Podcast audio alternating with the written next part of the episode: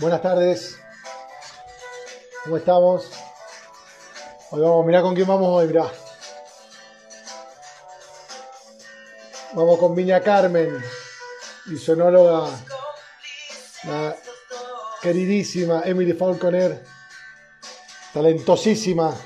Ha mandado este florillón que sabe que me encanta, la versión número 2.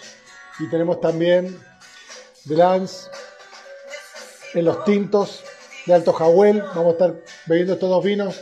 Vamos a estar una hora charlando con Emily y vamos a partir con, partir con el con el Florillón, que es un semidón con crianza biológica, que seguramente Emily nos va a estar contando. Aquí va. Ahí no se ve muy bien, ahí se ve mejor. Ahí está. Carmen, Florillón 2. Eso es. Miren qué linda la cápsula. Bueno.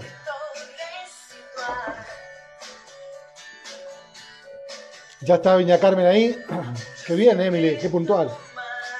Estaba con unos seminarios con Pato Tapia en Brasil. Así que se ha liberado y, y ahora vamos a conectar con ella. Ahí está. Vamos.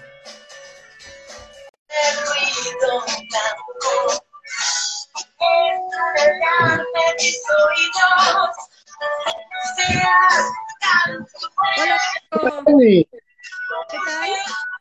Espera que bajo un poquito la música. Me acomodo también por acá. ¿Cómo estamos? ¿Todo bien? ¿La ¿Me escuchas bien? conexión? Sí, a veces no sabemos cómo, si confiar o no en las conexiones. Estoy con el iPad. Y nos ha pasado, mira, hemos tenido un montón, hola Paz, hemos tenido un montón, esta es la número 45 creo que hacemos por ahí, y hemos tenido al principio muchos problemas de conexión, después nos hemos ido a, eh, nada, aprendiendo sobre la marcha en estas conexiones virtuales, así que bueno, eh, hemos mejorado, podemos decir que hemos mejorado de las primeras, así Sí, que sí. ya estamos Mira, ya estamos expertos, poquito- imagínate. Vos también, te he visto en varias, aparte las que- conexiones con los que tú también digo que te, te has profesionalizado un poco con las conexiones estas online.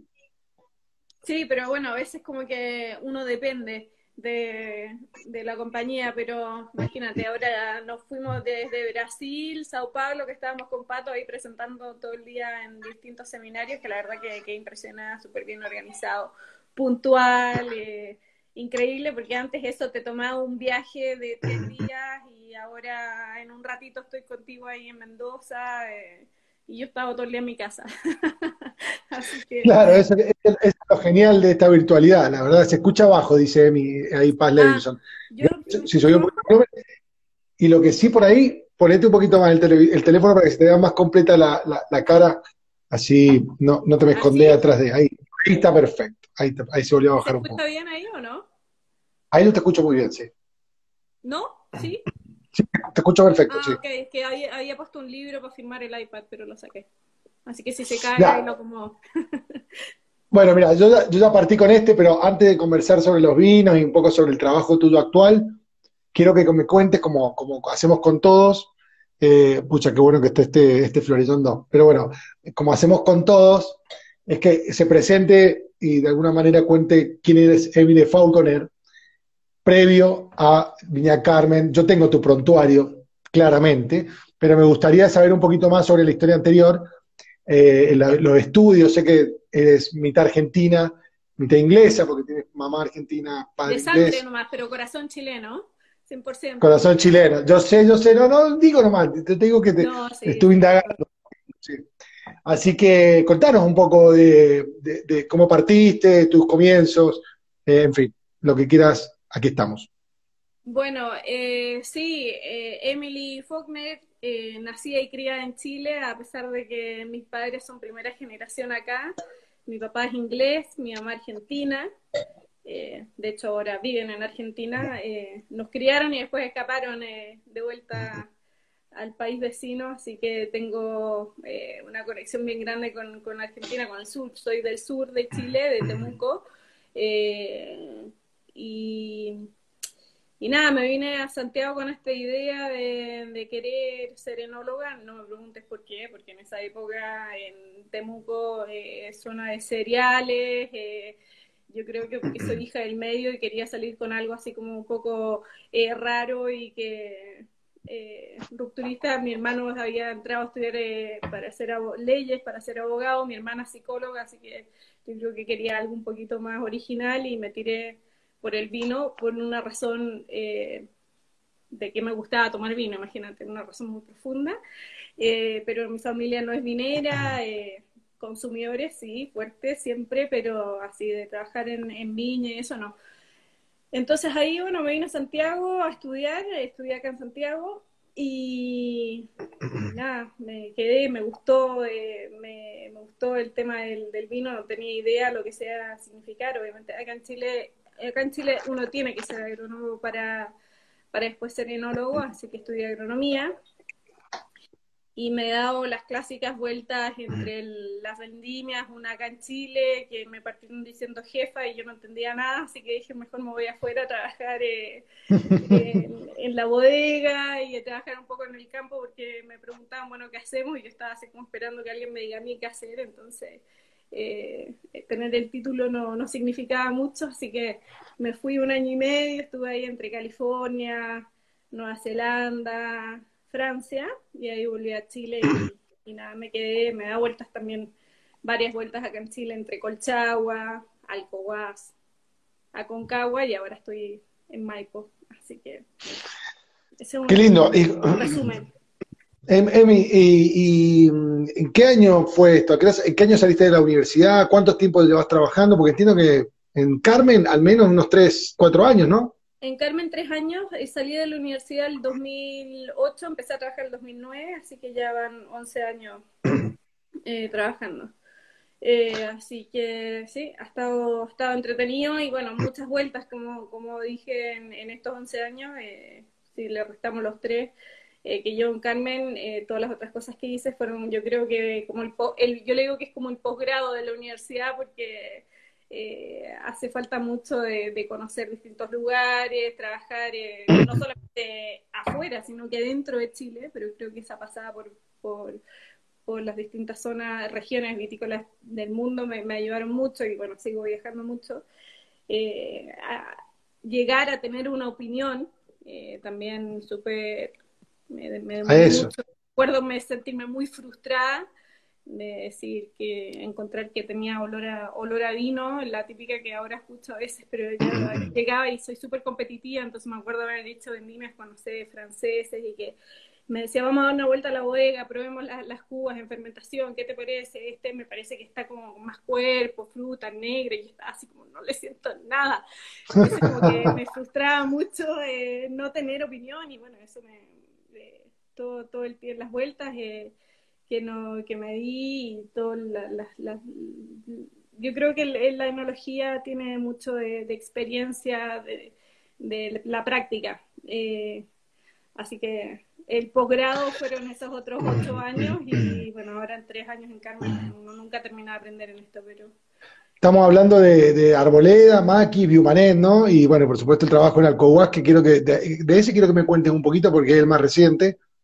Sabes que me gustan mucho los vinos de ahí, que tengo una gran relación es que con Marcelo. La atención, así, porque estoy tan loca que me fui a vivir en la mitad de la montaña. Pero claro, porque además te fuiste, a, te fuiste a vivir ahí, o sea, te quedaste como tres años ahí viviendo. No, no, no tanto, estuve un año y medio. Un año y ah, medio. Un año. Me iba por, me iba por tres meses, me iba a hacer la vendimia, eh, porque yo estaba en esa época trabajando en Colchagua, eh, eso fue en el 2013, ya llevaba tres años trabajando en Colchagua y bueno, me eh, ya tenía, estaba muy inquieta, que quería aprender en otras cosas y, y llamé, me, acuerdo que conocí en ese año a Marcelo Retamán y lo llamé eh, para ver si me podía ayudar a conseguir una vendimia afuera o algo. Entonces me dijo, bueno, dame un par de semanas y te contesto. Y ahí me llamó y me dijo, bueno, te tengo una, una, una, oferta de trabajo, pero no es en el extranjero, pero es bastante lejos y, remoto, en Alcohuas. Ah, bueno, feliz, encantada, no te puedo pagar mucho, no, no importa, voy así, eh, como sea, nomás, porque ya había ido, ya lo había ido a conocer el proyecto y me había encantado, me había fascinado, estaba súper o sea, bueno, lo que le pasa a la mayoría de las personas que van a ese lugar. Y nada, me quedé, bueno, tres meses, eh, un trabajo así increíble entre el viñedo, o sea, imagínate, yo vivía ahí, tú has estado ahí, sí, me dijiste. No, no he estado en, ¿No? tengo, tengo un pendiente ahí que iba, iba este año en marzo y nos cortaron las piernas y, espero poder ir en diciembre, básicamente. Ese, vamos para Limarí, para Elqui, este año toca, toca ahí. Siempre hacemos una gira y, hemos hecho varias y, ahora vamos a ir para el norte eh, definitivamente, cruzando por Agua Negra, por Mendoza, por San Juan. O sea, por ahí hay un paso que salía... Ah, nunca he hecho ese paso, pero parece que es espectacular. Y salía a La Serena, básicamente, ahí a Coquimbo, no sé. Bueno, pero es un lugar que te atrapa, es increíble. Eh, entonces, bueno, había visitado y, estuve ahí en esa vendimia viviendo ahí, eh, entonces 18 eh, hectáreas plantadas en ese momento, yo tenía 29 años, así que era como, eh, estaba dispuesta, dispuesta a irme allá, la verdad que nunca lo dudé, mucha gente, yo creo que incluido Marcelo, me encontré que es un poco loca, pero ahí la gente es espectacular, súper simpático, también es un lugar bastante turístico, entonces siempre había como un grupo de gente que iba a visitar, que quería, bueno, así que se me pasó el año así, bueno, después de los tres meses, que me tenía que ir, me dijeron, bueno, si quieres te quedas, y dije, bueno, upa chalupa, como decimos acá en Chile, y me quedé, me quedé un año y medio, y la verdad es que me quería, quería seguir ahí, pero me llamaron de, de Arboleda, así que no fue, no fue el último. Ah, pensé que sido Entre medio estuve dos años en, entre Alcohuas y Carmen, estuve dos años en Arboleda, y la dudé así como no, yo la verdad que mm. estoy bien acá, ya estaba así como la onda hippie y todo, pero eh, entre que me llamó mi papá y me dijo, Emily, suficiente, baja, tenés que bajar a pueblo. Baja de la montaña, Heidi. Eso yo siempre digo de broma, pero en realidad fue más o menos así y yo también dije, bueno, eh, como que no estoy lista para irme al Coguas todavía, pero no sé si es que eh, me va a volver a salir una oportunidad de trabajo y y bueno, me salió en ese momento y hay que tomar la oportunidad cuando salen, así que... Así eh, Emily, Emily, escúchame, estoy tomando el Floridón y quiero preguntarte, porque yo recuerdo cuando me lo mostraste hace dos años en la versión 1 en una feria de escorchados en, diciembre, y, llevabas un año en la viña aproximadamente. Digo, esta niñita vino a hacer todos, todos líos, ¿viste? a cambiarla no, desastre, no, lío, lío, lío, hacía mover un poco a, ver este, eh, un semillón eh, de crianza biológica que se llama florillón. Es el, concepto, el, juego de la palabra entre la flor y el semillón. Eh, y me lo mostraste y yo te dije, wow, y, y, nada, uno tiene Carmen como, viste, una viña tradicional, de hecho lo es, creo que fundada en 1850, una de las primeras viñas de Chile, eh, de alguna manera espera vinos más tradicionales y te encontrás con, los, con el Quijada, con este Florillón, con, el Tinto, con el de Lance, que es una, mezcla muy interesante que ya vamos a hablar también. Y por supuesto, todo lo que hacen los otros, los, ¿cómo se llama? El, este que presentaron el Premium Tasting el año pasado, este tinto que es de ah, esta línea. Chileno, el matorral, el matorral, chileno, todos los DO, estos que son poquitas producciones que están muy buenos. ¿Por qué no nos contás de esta línea y de ahí nos metemos en la línea puntualmente, en el, Florillón puntualmente, pero, pero me refiero a la línea de O y a lo que vos viniste. esa línea la empezó, la empezó Sebastián antes de que yo llegara a Carmen. Eh, y con esta idea de hacer vinos específicos de ciertos lugares, y yo creo que también con esta búsqueda de, también Sebastián es bastante inquieto de, de buscar nuevas cosas, eh, Carmen siendo una viña muy tradicional, de innovar, qué sé yo. Y, bueno, ahí es donde surge esta idea, partieron con el semillón tradicional. Eh, el Quijada. Tradicional, pero ya ni siquiera sé lo que es tradicional, pero es el semillón Quijada. Eh, y el matorral chileno, que era una mezcla un poco distinta, pero bueno, empieza esta idea de DO. Y se termina de concretar un poco cuando, eh, cuando llegué el 2017, de, de, yo soy media reilúa, así como que todo el mundo cree que como media así que quería necesitaba que tuviera como pilares eh, para poder participar en, en, Carmen de O. Y definimos que todos los vinos de Carmen de O tienen que ser de, productores de uva, o sea, nosotros no somos dueños, que tengan algún viñedo particular ojalá de, valor patrimonial para la viticultura chilena y darles la oportunidad de existir como un vino específico. Entonces eso es lo que está detrás de DO, son viñedos manejados por productores, familias eh, viticultoras antiguas chilenas, por ejemplo, ese vino viene de, la familia Quijada, que es una familia eterna de, Apalta, eh, que tiene estos viñedos del año 58 de, de semillón, así que bueno, ahí surge, surge esta línea. Y, partimos haciendo el semillón Quijada, que es un semillón eh, fermentado en barrica vieja, eh, guardado en barrica y después en botella. Y nosotros, en el fondo, con. Me, encanta, me, encanta, esa simpleza, me encanta esa simpleza. o sea, el resumen de ese semillón es como perfecto. O sea. No nada, no hacemos nada nosotros. No hacemos nada. Fermentamos en, barriles viejos, lo metemos en barriles y en botella, chao. Se acabó, nada. Es que la verdad es que es un poco eso, se borra sorprendentemente ni siquiera se estabiliza proteicamente, que es como un dato súper técnico, un poco aburrido, pero siempre da como estable. Eh, yo creo que es por la carga tánica que tienen, no sé. Y eh, entonces son, son vinos que en realidad como concepto son de baja intervención. Todos los vinos son intervenidos. Recién en una charla escuchada, no, este vino es, no es intervenido. Todos los vinos es imposible. Es como, no, es como cuando dicen, eh, claro, de no intervención, ¿cómo? Si no se hace solo el vino, hay que cosechar, hay que podar. Claro, toda una decisión del hombre, de alguna manera. pero obviamente. un poco intervenido en manipulado en la bodega, como lo guardamos y todo. Eh, como lo guardamos, qué sé yo. Eh, y se me fue la onda. ¿Qué iba a decir? No, y de ahí pasamos al, al, a este flor, digamos, a ah, este bueno, que también es de Apalta, que ¿cuántas botellas hacen de este florillón?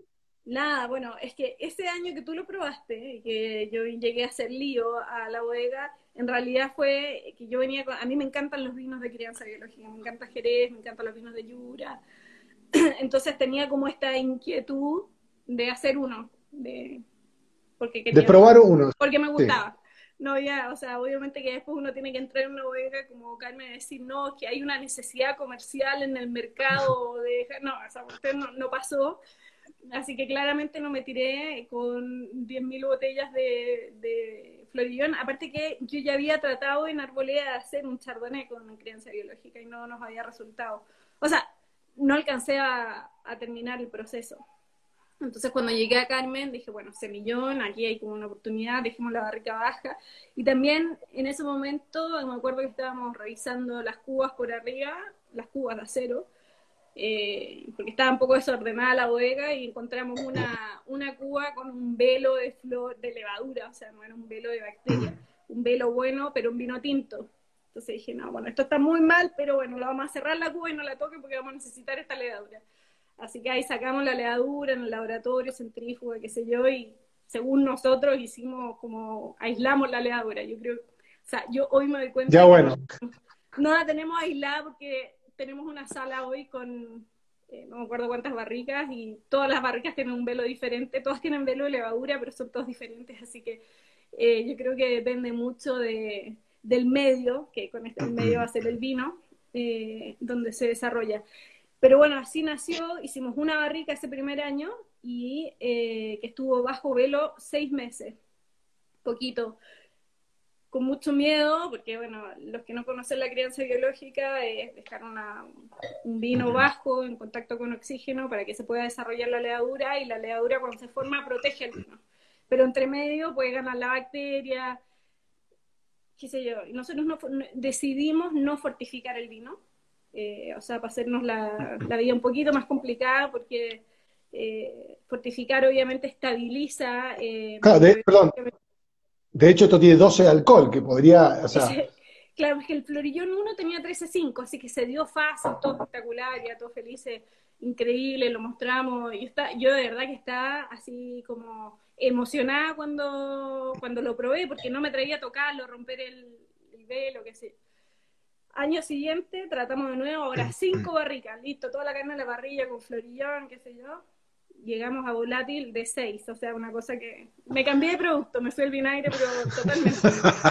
Y claro, y ahí también siendo un poco más arriesgada porque no, no quise usar sulfuroso, eh, el alcohol tenía, eh, tenía 12.5 de alcohol, eso era cosecha 2018.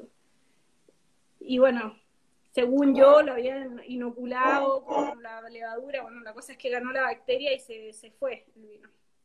Y el año pasado, Qué difícil encontrar el año. ¿Esto qué año es? ¿2019, Emily? No tiene, no tiene año por eso mismo, porque después me empezó a asustar de ponerle año y ese es 2019. Eh, entonces dijimos, ya, en la medida que nos vaya resultando le vamos poniendo número.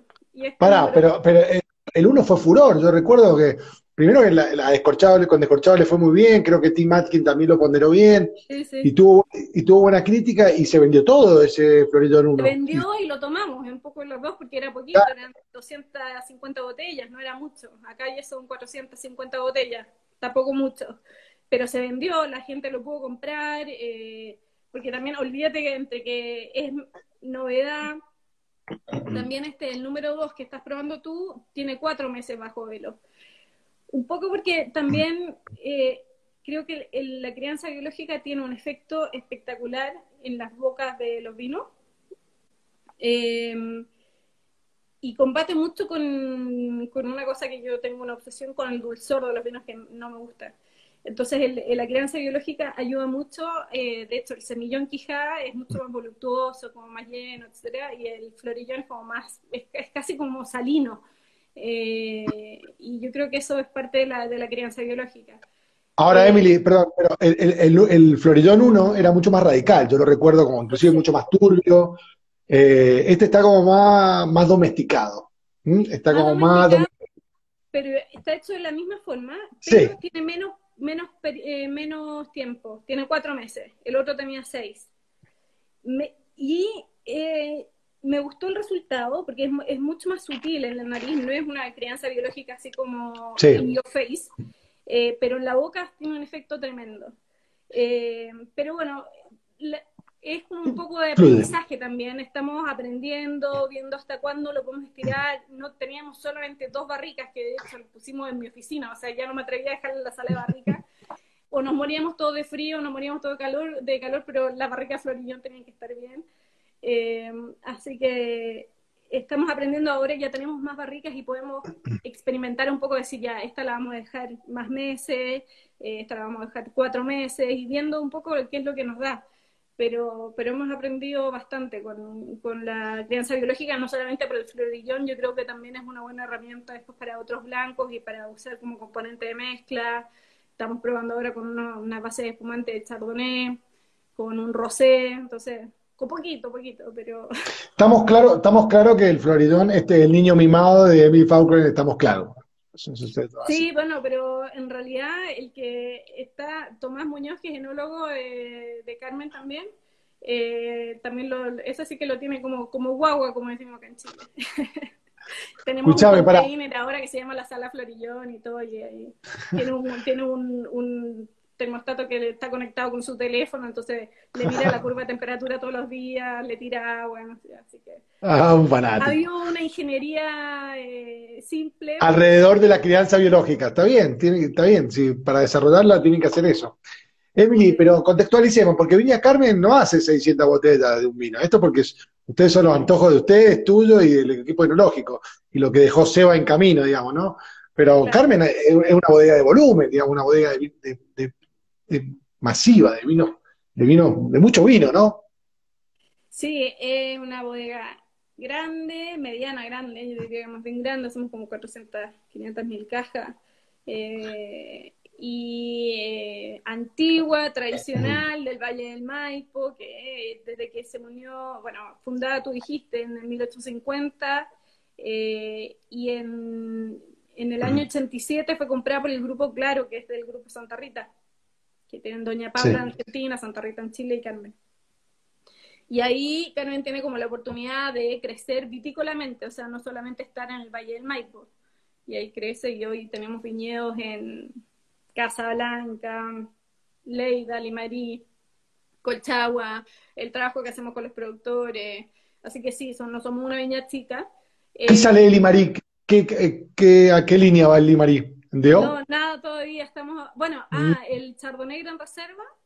Eh, este año lo, le cambiamos la, apelación a Limarí, antes sacamos de Casablanca, así que la cosecha 2020 eh, empieza a ser de Limarí. Y bueno, estamos trabajando en una, en una base espumante, eh, método tradicional, y bueno, ahí lo tenemos en botella esperando, esperando su crianza sobre borra. Eh, ya la primera cosecha que embotellamos fue en 2018, así que estamos en la, dulce espera.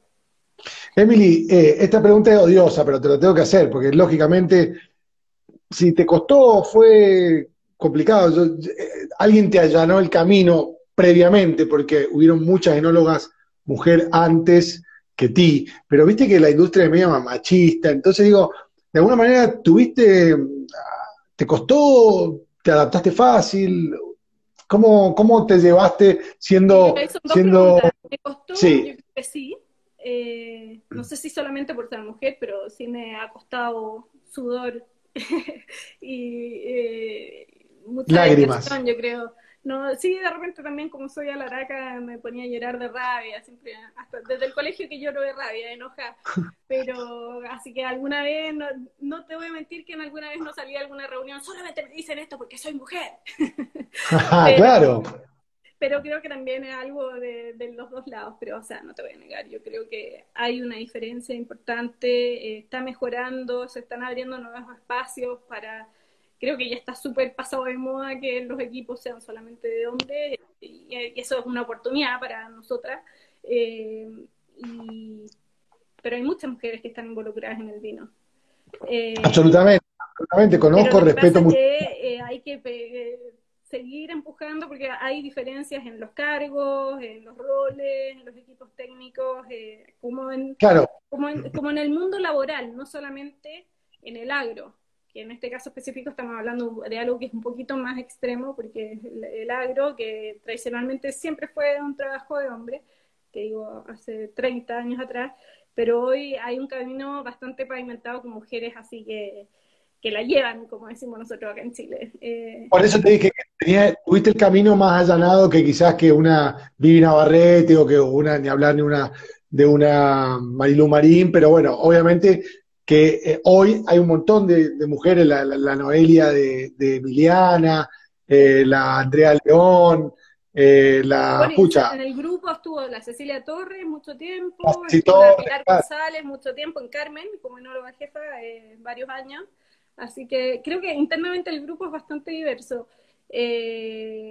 pero claro, como industria hay muchas diferencias y, y sí a veces cuesta, eh, porque también yo creo que internamente a veces uno como que se, se pone el freno de mano. Eh, no, yo creo que no, no podría hacer eso porque más adelante creo que quiero eh, hacer algo, quiero, no sé, me quiero casar y quiero tener hijos y es súper difícil la vendimia, no sé, por ejemplo, uno se va poniendo trabas de repente que todavía no te han pasado.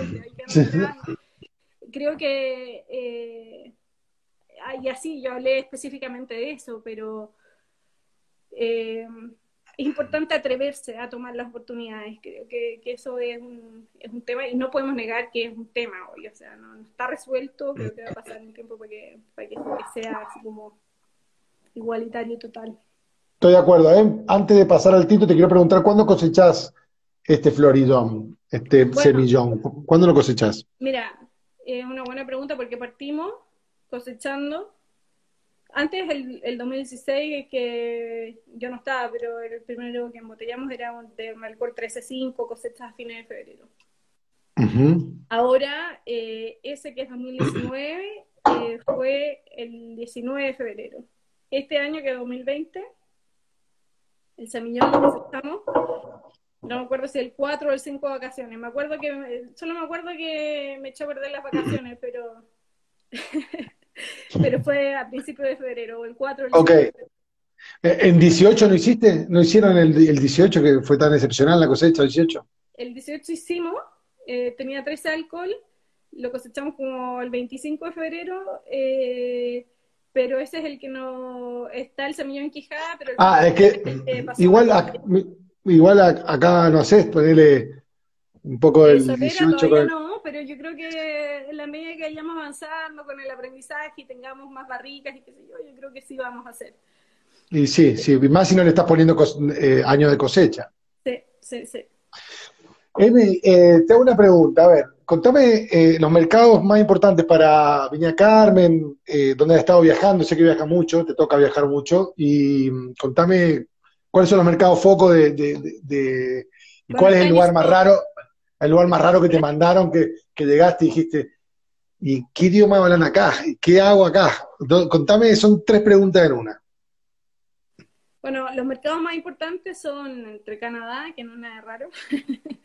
eh, bueno, eh, sorprendentemente Chile es importante para nosotros, ¿ah? porque nosotros, siendo como una viña bien antigua, una marca bien conocida acá, bueno, por eso no cuenta porque vivo, vivo acá, eh, pero para mencionarlo como mercado importante que, que a veces no es como lo normal para las viñas chilenas, que el, mercado local sea importante. Eh, Brasil eh, y Asia entonces yo antes de llegar a Carmen no conocía Asia. Y ha sido, ha sido eh, súper interesante. Ya he ido, eh, he ido dos veces ahora, pero son viajes largos, son de tres semanas, entre ellos, bueno, hace un par de años Hong Kong, eh, que me voló la cabeza, así es lo más entretenido que hay. Estaba tan triste que cancelaron Vinexpo Hong Kong este año. Eh, pero porque es súper... ¿No, te, pusiste triste, ¿No te pusiste triste cuando cancelaron el Premium Tasting de Chile? ¿No te pusiste triste? Me, casi me muero, fue súper heavy. no, pero... Eh, sí, imagínate, yo vivo, o sea, ahora estoy mirando el Hyatt, eh, así que me queda... Ex Hyatt, Mandarin Oriental. Mandarin Oriental. Ahí tenés, el peor momento entre estallido social y después pandemia, no, es terrible. La verdad que sí, porque inauguraron en diciembre del año pasado. Los he pensado. Pero sí, viaje a Anayo, eh, me ha tocado estar en lugares interesantes. La verdad es que la mayoría de las veces uno lo mandan solo, pero a China por suerte siempre hay un equipo ahí, eh, tenemos un equipo eh, de la viña trabajando allá y que son, son chinos y son lo máximo, o sea, te están esperando en el aeropuerto y te entregan, te suben, te sientan en el avión cuando uno parte de vuelta, porque la verdad es que si no, eh, aparte que los viajes a China son una locura, eh, todos los días en una ciudad distinta, evento, pero evento con mucha comida, que hay que comer, eh, mucho gambé, y por suerte, por suerte ahí son medios machistas y no hacen a las mujeres tomar tanto gambé. Yo creo que hay, hay que aprovechar eh, la diferencia de género cuando conviene, eh, porque si no es, es, bravo pegarse una vuelta en China con ese ritmo es cansador, las comidas que uno no está acostumbrado, yo al final lo único que quería era una hamburguesa con papa frita o algo así. Un completo. Sí, pero qué sé yo, me ha tocado vueltas también todos los años un poco a Europa, que eso siempre es divertido. Pero mira, no te niego que por lejos el viaje más divertido del año es el viaje técnico, eh, que no tiene nada que ver con lo comercial.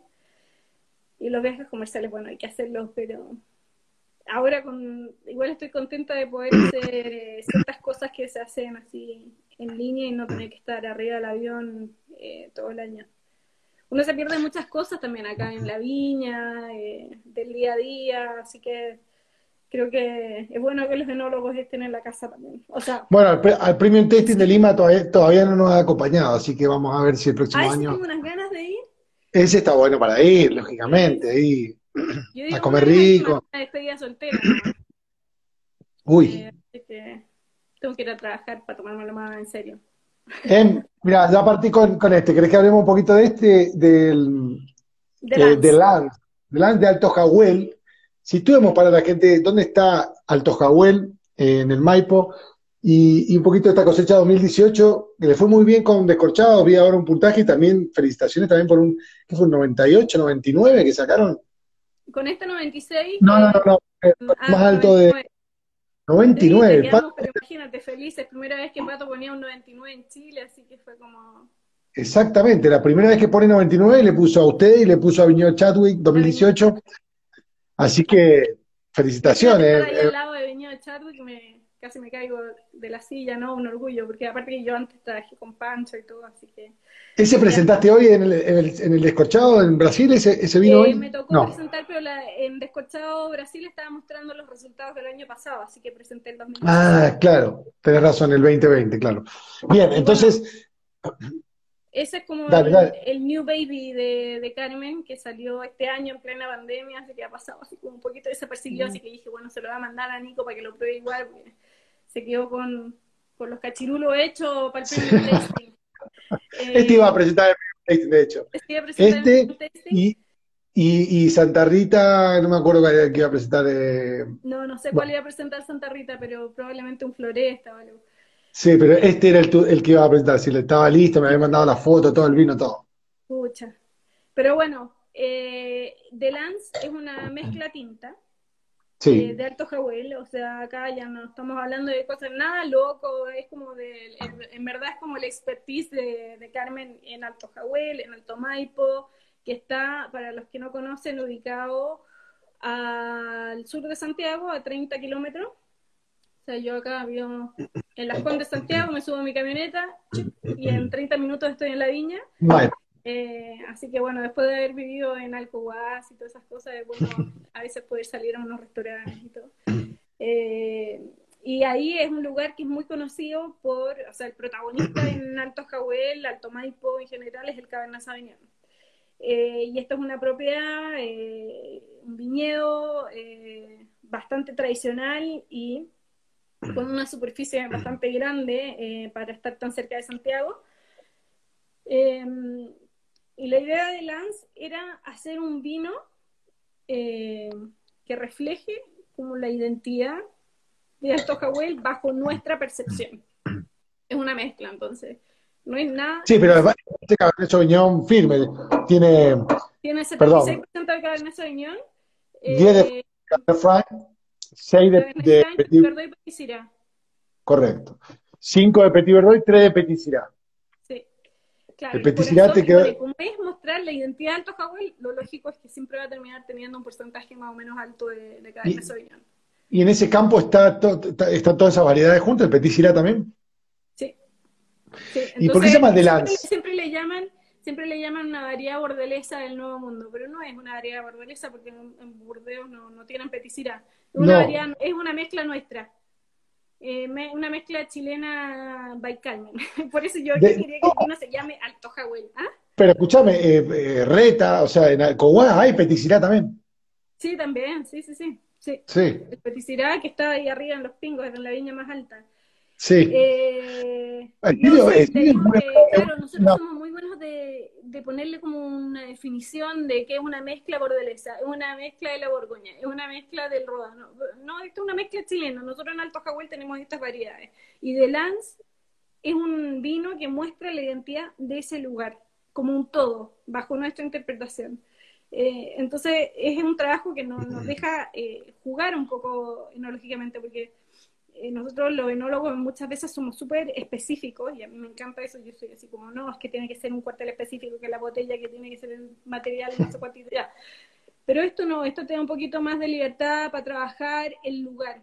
Entonces ese es el concepto detrás del vino y estamos buscando un tipo de vino, que bueno, lo estás probando ahora, que eh, yo estoy un poquito rayada con el, con la con el tipo de vino que he encontrado en estos últimos tres años en Alto Jahuel, que es de, delicado, eh, sutil, más que la bomba que yo pensaba que Nah. encontré en Alto Jahuel es otra cosa, y creo que eso es lo que lo hace tan único, eh, tan especial, eh, porque, bueno, sabemos que el Cabernet Sauvignon es la variedad más plantada en el mundo, es la más plantada en Chile, pero ¿cuántos realmente son en el lugar así como preciso? Entonces, eh, yo creo que el perfil del Cabernet Sauvignon, así ese delicado, sutil, elegante, floral, incluso esto tiene un po- el de Lance tiene un poco de notas herbales también. Eh, Pará, es- pero, súper- pero- pero ahí también, ahí juega también el Petit Verdot, digamos, el Petit Verdot, el Cabernet Franc, digamos, Sí. no. Si fuera Pero solo Sauvignon, de porcentaje muy chico y el Cabernet Franc Sí. en Alto Jahuel se da tan bien eh, que, que vale la pena jugar con él en las mezclas. Ahora salimos con el 2019 hace poquito y la mezcla es un poco distinta, no me acuerdo cuál es, creo que tiene más Cabernet Franc, menos Cabernet, Sau- o sea, un poco menos de Cabernet Sauvignon que este año. eh, que estás probando tú, pero bueno, así... Dos cosas, para. Dos cosas, para. Eh, valor eh, retail del vino, uno. Y dos, ¿por qué se llama The Lance? Ah, verdad, eso es muy importante. La parte romántica. Yo creo que se Claro, es lo que me gusta a mí. Eh, The Lance es porque la viña fue fundada, bueno, el valor eh, en Chile cuesta 25 mil pesos, que ya a peso argentino, imposible que yo te lo transforme porque... Es fácil. No sé. Peso argentino, hoy estamos tan devaluados que directamente 10 lucas son 1000 pesos argentinos. Entonces, 20 lucas son 2000 argentinos y 25 son 2500. O sea, Yo me acuerdo cuando No. mi papá me daba 100 pesos y me tenía que durar las vacaciones completas. ah, obvio, sí, sí, sí. No, pero en Argentina esto es tiempo pasado, hace Tiempo mucho pasado, y pero bien pasado. Eh, bien pasado. Bueno, eso cuesta, eh, son 25 lucas. 150 dólares FOB la caja, eh, para que se hagan un poco de la idea los que son más técnicos. Eh, y la otra pregunta, ¿por qué se llama The Lance? Eh, Porque Carmen fue fundada en 1850 por un señor llamado Christian Lance. Y su mujer se llamaba Carmen. Y bueno, como acá en Sudamérica, cuando uno se casa, pasa a tomar el, el apellido De. del marido con el de Lance. Entonces, el, el nombre del vino completo es Carmen de Lance. El nombre de la. De la Ah, de la perfecto. Carmen de Lanz. Sí. Igual porque dice desde 1810, 50. dice. Ah, 50, sí, pensé que no. Sí, porque fue fundado en 1850. Pero es cierto ese mito que la, la- porque se pelean varias, la, la primer viña de Chile. Yo he escuchado que Carmen es la primer viña de Chile, pero también he escuchado que. Conchitona, también he escuchado que, que ¿cómo se llama? Que, que Rosa. Rosa, que pucha, un montón de viñas. Al final, eh, lo que pasa es que depende cómo uno lo, lo cuente. ¿Para qué, para qué le vamos a vender pera al olmo? Pero eh, la viticultura en Chile llegó en 1500, o sea, 1850 es raro que sea la primera viña de Chile, pero es la primera marca establecida Claro, eso. y que sigue con el mismo nombre hasta el día de hoy. Ujú. Entonces, Como Conchitona, Raspberry, claro. Exactamente, sí. Rasuri es 1870, por ejemplo, entonces un poquito después, Santa Rita no me acuerdo, creo que 1870. Ahí hay alguno del grupo mirando que me soplan, pero creo que sí. Eh, Porque- qué lindo, qué linda la casa, la casona esa real de Santa Rita.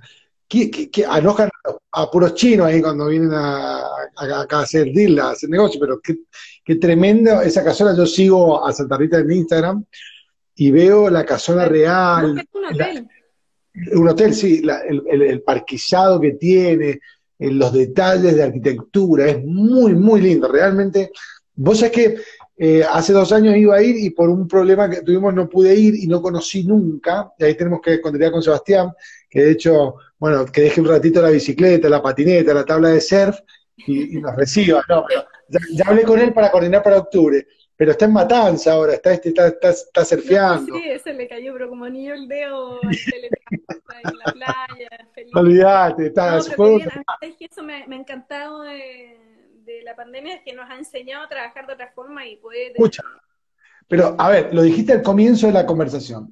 Este seminario que hizo Pato hoy, y ayer y mañana, eh, antes vos viajabas para eso, viajabas, presentabas tus dos vinos y te tenías que volver. Entonces digo, eh, realmente hay que, hay que ponderar las cosas buenas que ha traído esto de, de- de la, Sí. de la virtualidad, porque realmente hay veces que no hace falta ir, pero como no estaba no, no hace implementado. falta. Me No hace falta, fui entonces- el año pasado a Finlandia, pero te juro que, o sea, a Finlandia, fui por la noche. veces- Para el 18 pues, fue en esta época, fue, me salté todo el 18 de septiembre, que acá en Chile es como la gran fiesta. Sí. Eh, y bueno, Lo me sé. lo perdí todo porque tuve que llegar a Finlandia, levantarme, hacer una degustación que te prometo que fue una cosa de 40 minutos.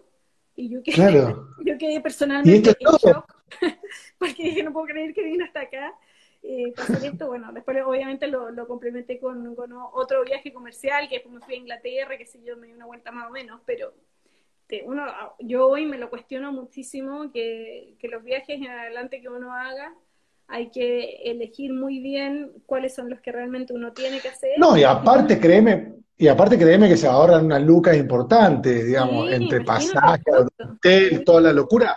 Digamos, realmente un courier se manda los vinos, usted le, eh, y ya está, ¿viste? Pero tiene que estar bien implementado como lo hizo Pato ahora, con una pantalla grande, con un equipo técnico que va moderando, porque, ¿viste? Esto es lo que ha traído, que la gente, nosotros ahora vamos a empezar con unos seminarios también en Argentina de momento, espero poder hacerlo pronto en Chile, también en un estudio de televisión, con cámara, con gente profesional, digamos. Entonces vamos a hacer unas catas virtuales, pero bueno, de, aprendiendo, aprendiendo sobre la marcha. Ahí te están soplando, eh, María Valdés, que Santa, Santa, Rita fue fundada en 1880.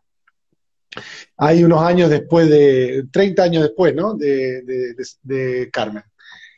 Eh, Emily, quiero preguntarte por ese sueño que te he leído, que tenés un sueño de hacer vino en la novena región, y quiero que profundices sobre ese sueño en este momento y que me cuentes qué es lo que realmente... lo escribí? Ah, no sé, te estuve, te estuve en alguna nota. No, que mi dicho en público. Ah, no, no, no, una nota para, creo que para la revista Capital, no sé. Entonces, digo, a ver esta Anita, ¿dónde quiere hacer vino en la novena región? Puntualmente, a ver. Es que a mí me gusta el sur, imagínate allá, aguas verdes, soy de allá, mi familia. Soy de Los Ángeles, ¿no? Los Ángeles de Chile. Yo nací en Los Ángeles, que está en la región de Biobío, y después me fui a. Nos fuimos, con mi familia a Temuco. Entonces me acuerdo más de la época temucana que, bueno, y la, yo no sé si a ti te ha tocado ir a Mayeco, a ver... Sí, en Mayeco, sí, sí Cuando yo estaba en el colegio eso no existía, no, no había nada, o sea, Sol de Sol me imagino que estaba partiendo a fines de los 90, eh, pero yo nunca supe. Eh, lo fui a conocer cuando estaba allá en la universidad, o sea, de Santiago fui a conocer unas viñas en Temuco, pero me llama mucho la atención también eh, la cantidad de agua que se puede hacer viticultura, viticultura de secano, eh, eh, lo lindo que es el entorno, o sea, yo creo que, que ganas de que, de que exista, o sea, también por, por ideas de, de dónde a uno le gusta vivir. pero escucha, llevo 20 años viviendo acá. pero estamos hablando puntualmente de, de Mayeco, de Traiguén o más hacia el sur más hacia el sur también, pero es que como soy de Temuco, se me viene primero a la cabeza Mayeco. Pero siempre estoy amenazando ahí a mis padres que vienen a San Martín de los Andes que pongamos unas parras ahí en, eh, un ahí es un poquito extremo, hay que ver, encontrar el lugar donde no haya helada. Hay una viña que la fui a conocer. Pero bueno, y la familia de mi mamá son de Trevelin, de Esquel, que también ahora está ahí hay vacaciones ahí, ahora está plagado de viña por todos lados. Eh, entonces, nada, me, llama mucho la atención el sur. Argentina ha descubierto el sur vitícola, porque era todo Neuquén, Patagonia, eh, Río Negro, qué sé yo, las grandes bodegas, y ahora han aparecido en los últimos cinco años una cantidad de proyectos muy interesantes en lugares como este, Viedma, eh, Trevelin, eh, bueno, y también del sur chileno tenés también lo tuyo, tenés eh, de Trumao, ah, eh, sí, Lago Ranco, por supuesto, pero tenés cosas hacia el sur austral bastante interesantes. Digo, más allá de, entiendo, eh, Traigué en Malleco, ¿probaste lo, nuevo de Betty ahí? Sí, no, muy bien, súper bien logrado. Eh, yo me acuerdo que una vez estuve ahí por Traiguén dando una vuelta y vi una viña y yo sabía que Betty tenía así como Francisco tenía para callado una viña y me bajé del auto y dije, mira, y dije, esta tiene que ser la de Pancho por cómo está ordenadita, perfecta. Impecable. no puede haber otro viticultor en, y eh, después le pregunté y efectivamente era esa. No, los vinos están súper bien. No, o sea, que, creo que hay un potencial tremendo a nivel de vino eh, por descubrir, o sea, por desarrollar, no por descubrir porque ya está descubierto, imagínate, en los últimos años ya hay más de 100 hectáreas eh, en la novena, eh, ya ni siquiera sé cuál es la estadística, pero eh, y los vinos que están saliendo ahí me llaman muchísimo la atención. bueno, el tallo que hizo la, la Divina Garrete. Así que no, yo, creo que hay un súper potencial a, nivel de vino. entonces eso me llama mucho la atención. Vamos a jugar un poquito los últimos 10 minutos, Emily. Te voy a preguntar, te voy a decir regiones de Chile o me va a decir la variedad o el productor que se te venga a la mente. Dale. Dale. Espero no reprobar.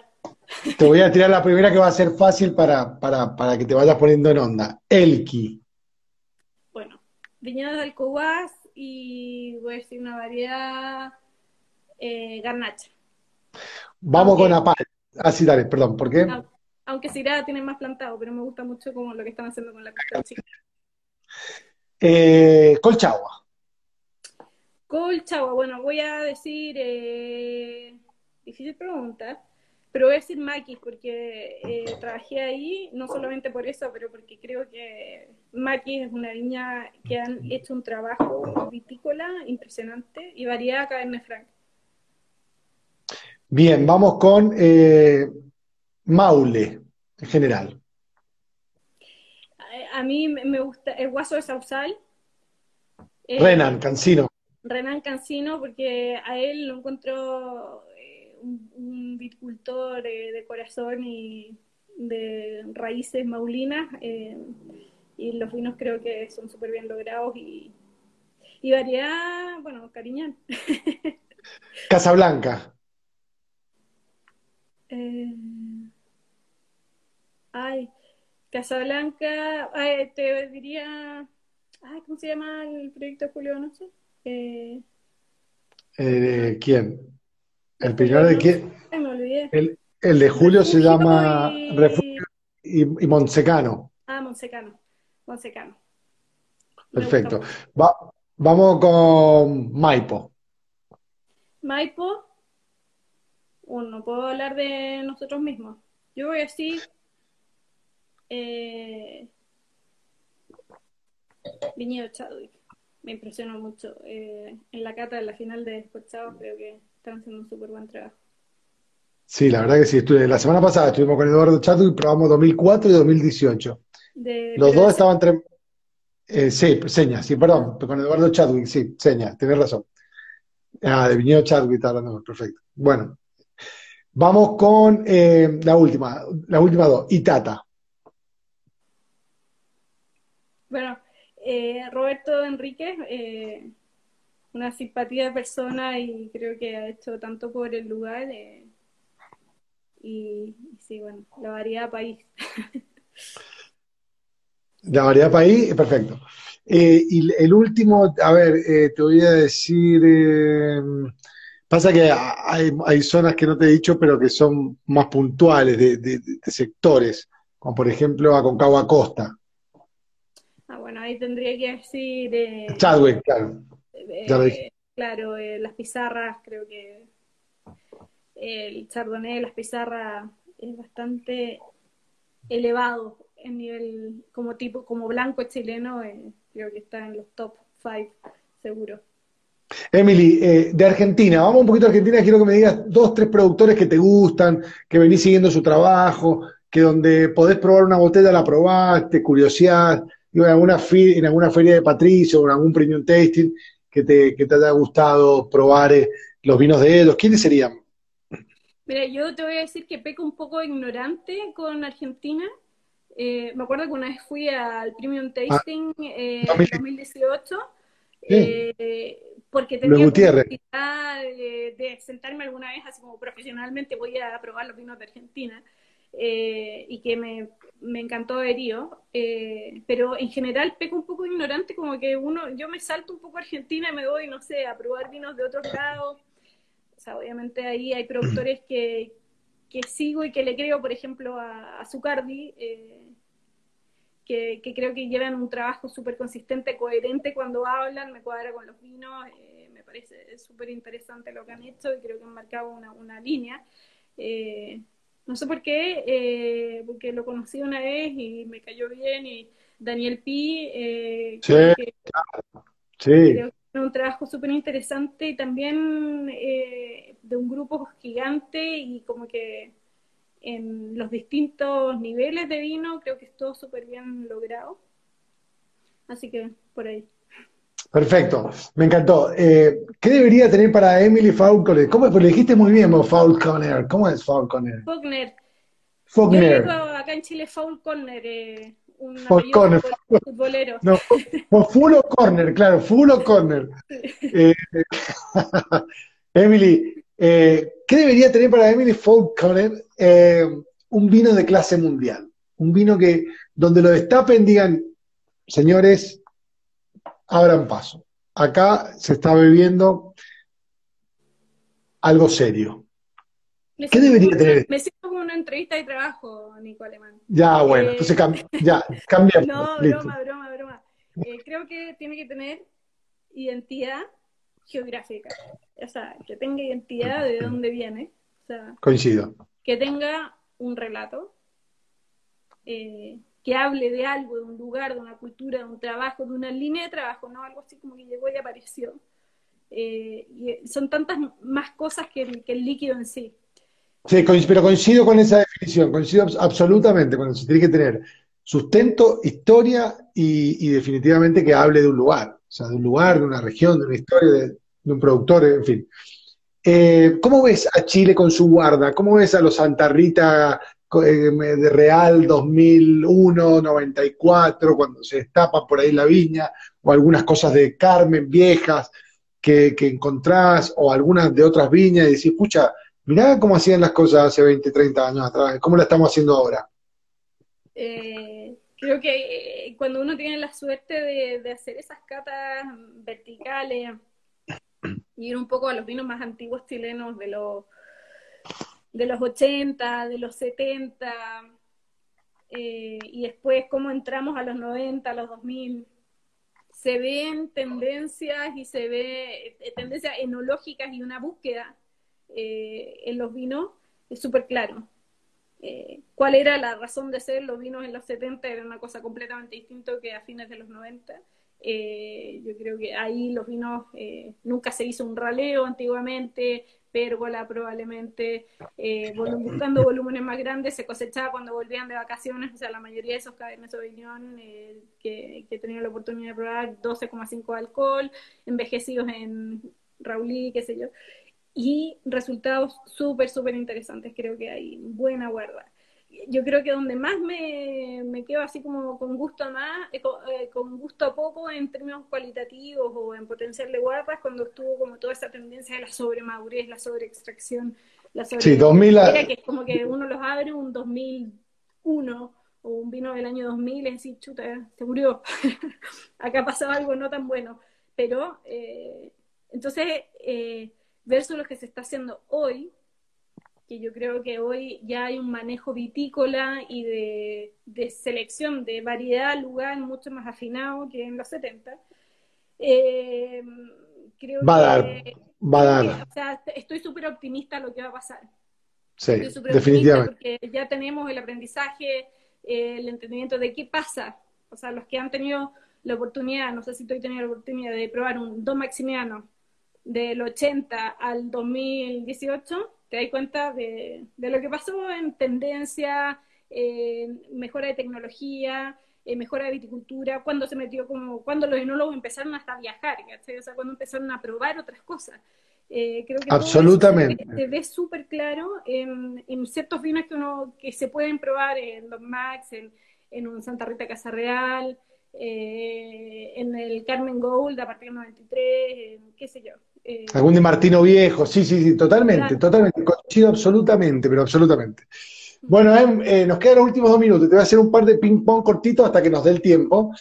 Y, te quiero preguntar si Borgoña o Burdeos para Emily. Borgoña. Borgoña. Y, siempre, sí. sí. la plata, voy a tener que pedir un Borgoña. Ni hablar de los varolos, ¿ah? ni hablar de los varolos, no, pero vamos con eh, ¿Londres o Nueva York? Para Bueno, Nueva York, sabéis que lo conozco bien poco, porque fui solamente una vez el año pasado para descorchado y estuve como tres días, pero Londres, también porque es la sangre inglesa, no puedo, no puedo elegir Nueva York por sobre eh, Londres. Un, un, músico de todos los tiempos, músico. Eh, o música. Me gusta mucho Led Zeppelin. Me gusta. Eh, ¿Salas o Zamorano? Chuta, no, yo soy cero futbolera, pero Salas porque es de Temuco. Ah, Marcelo, me gusta. Y eh, eh, un deportista de todos los tiempos, un deportista que te guste. No soy muy buena para el deporte. Ya, mar o montaña. no sé, Roder, qué sé yo. Federer, Federer, no Roder. Ese. Mar, mar o montaña. Eh, montaña. Sí, te fuiste a vivir un mes, un año y medio a Lelki, si no decís montaña. Bueno, eh, nada, se acaba el tiempo. Ponete un segundito que sacamos una foto bonita, así Ajá, sales con buena luz. buena. Claro, eso, porque si no después me decís, no salí bien. Va a la una, la doy a las tres. Bueno, Emily, muchas gracias por el tiempo. Espero que nos veamos pronto. Se te fue, se te fue el iPad. Quedan 20 segundos. Gracias por eh, los vinos, gracias por el, gracias por lo que haces, que me encanta. Hace tiempo y lo sabes. Ya, listo. Gracias, Mico, por la invitación. Cuídate. Por favor, ¿eh? nos vemos pronto. Nos vemos pronto. Ojalá que sí, cuando abran las fronteras. Ya, chao, chao. Cuida, bye bye, chao. Gracias. Gracias a todos.